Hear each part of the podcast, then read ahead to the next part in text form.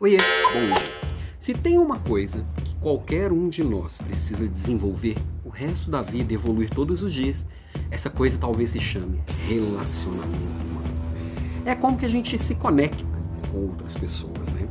E conexão vai passar por uma série de processos. Sim, relacionamento também pode ser melhorado através de processos. Ontem eu vi uma postagem, meu amigo Rodrigo Rogera, que ele falava sobre rapport. Já ouviu falar o que é rapport? Rapport é quando a gente se conecta com uma pessoa, aquela pessoa que a gente está conversando, seja no digital, seja no presencial, quando a gente consegue entrar num nível de conexão com o outro, que o meu mundo e o mundo do outro se fundem, como se fosse um mundo só. E a gente entra num processo e um fluxo de trocas muito profundo. Com certeza você já experimentou isso muitas vezes. E dá para se conectar através de técnicas para poder estabelecer esse rapport mas de forma mais fácil. Mas independente das técnicas, a forma mais fácil de você se conectar com outras pessoas, qualquer pessoa, é buscando as concordâncias. Onde que vocês se conectam? O que, que vocês têm em comum? Qual que é a verdade de vocês que combina? Tá? Por mais diferente que seja o outro, se você tiver a mente, o ouvido e o coração aberto, com certeza você vai encontrar pontos de conexão. E a gente está vivendo num momento de mundo bem polarizado, vamos dizer assim, que as pessoas levam a crer que a gente precisa escolher um lado para tudo, a gente precisa ter opinião para tudo. E aí, a partir da minha opinião, você vai decidir se eu sou do seu grupo ou não, se eu sou da sua turma ou não. E aí, se eu não sou da sua turma, tudo que eu disser tem que, você tem que pensar o contrário. Uma bobagem sem tamanho, isso que as pessoas estão fazendo. É isso que faz, por exemplo, a sua tia Ermengarda brigar com seu tio Geraldo lá no, no, almoço de domingo, porque um escolheu um político de estimação A e o outro escolheu um político de estimação B e eles deixam de concordar em tudo na vida por causa disso. Bom, a tia, tia Ermengarda e o tio Geraldo deram bem a vida inteira.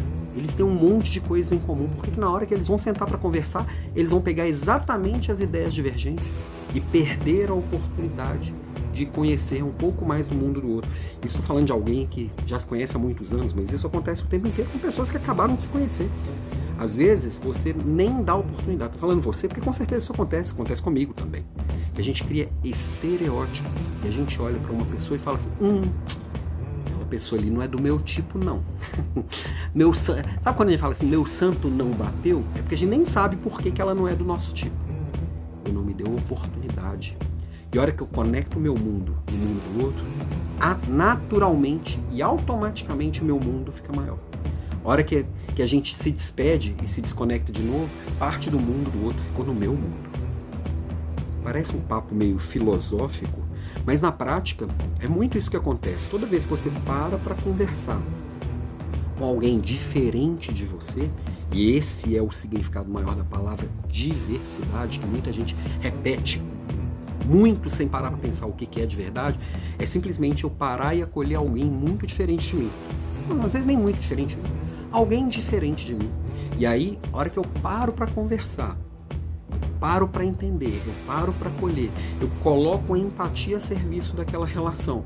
E aquela pessoa diferente de mim deixa alguma coisa dela para mim, seja um conhecimento, seja uma, uma verdade, seja um, uma, um valor, seja um olhar diferente, naturalmente meu mundo faz um loop, ele aumenta, ele cresce. E aí, com o meu mundo cada vez maior, meu nível de consciência é cada vez maior, o o, a complexidade dos problemas que eu encaro na vida é cada vez maior e o meu círculo de relações ele se torna cada vez mais rico.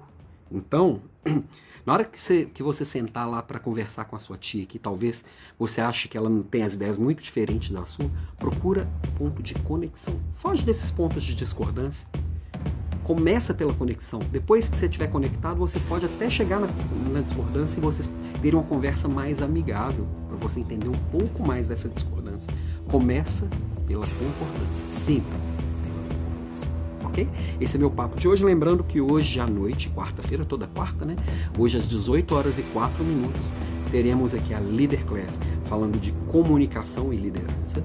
Esse tema, de certa forma, está completamente interligado. E no dia 25 estaremos juntos com o desafio Smart Work, que eu vou passar uma semana inteira, na verdade de segunda de uma semana até segunda da outra semana, falando de como você pode trabalhar de uma forma mais inteligente, ter resultados melhores e uma qualidade de vida mais leve e saudável.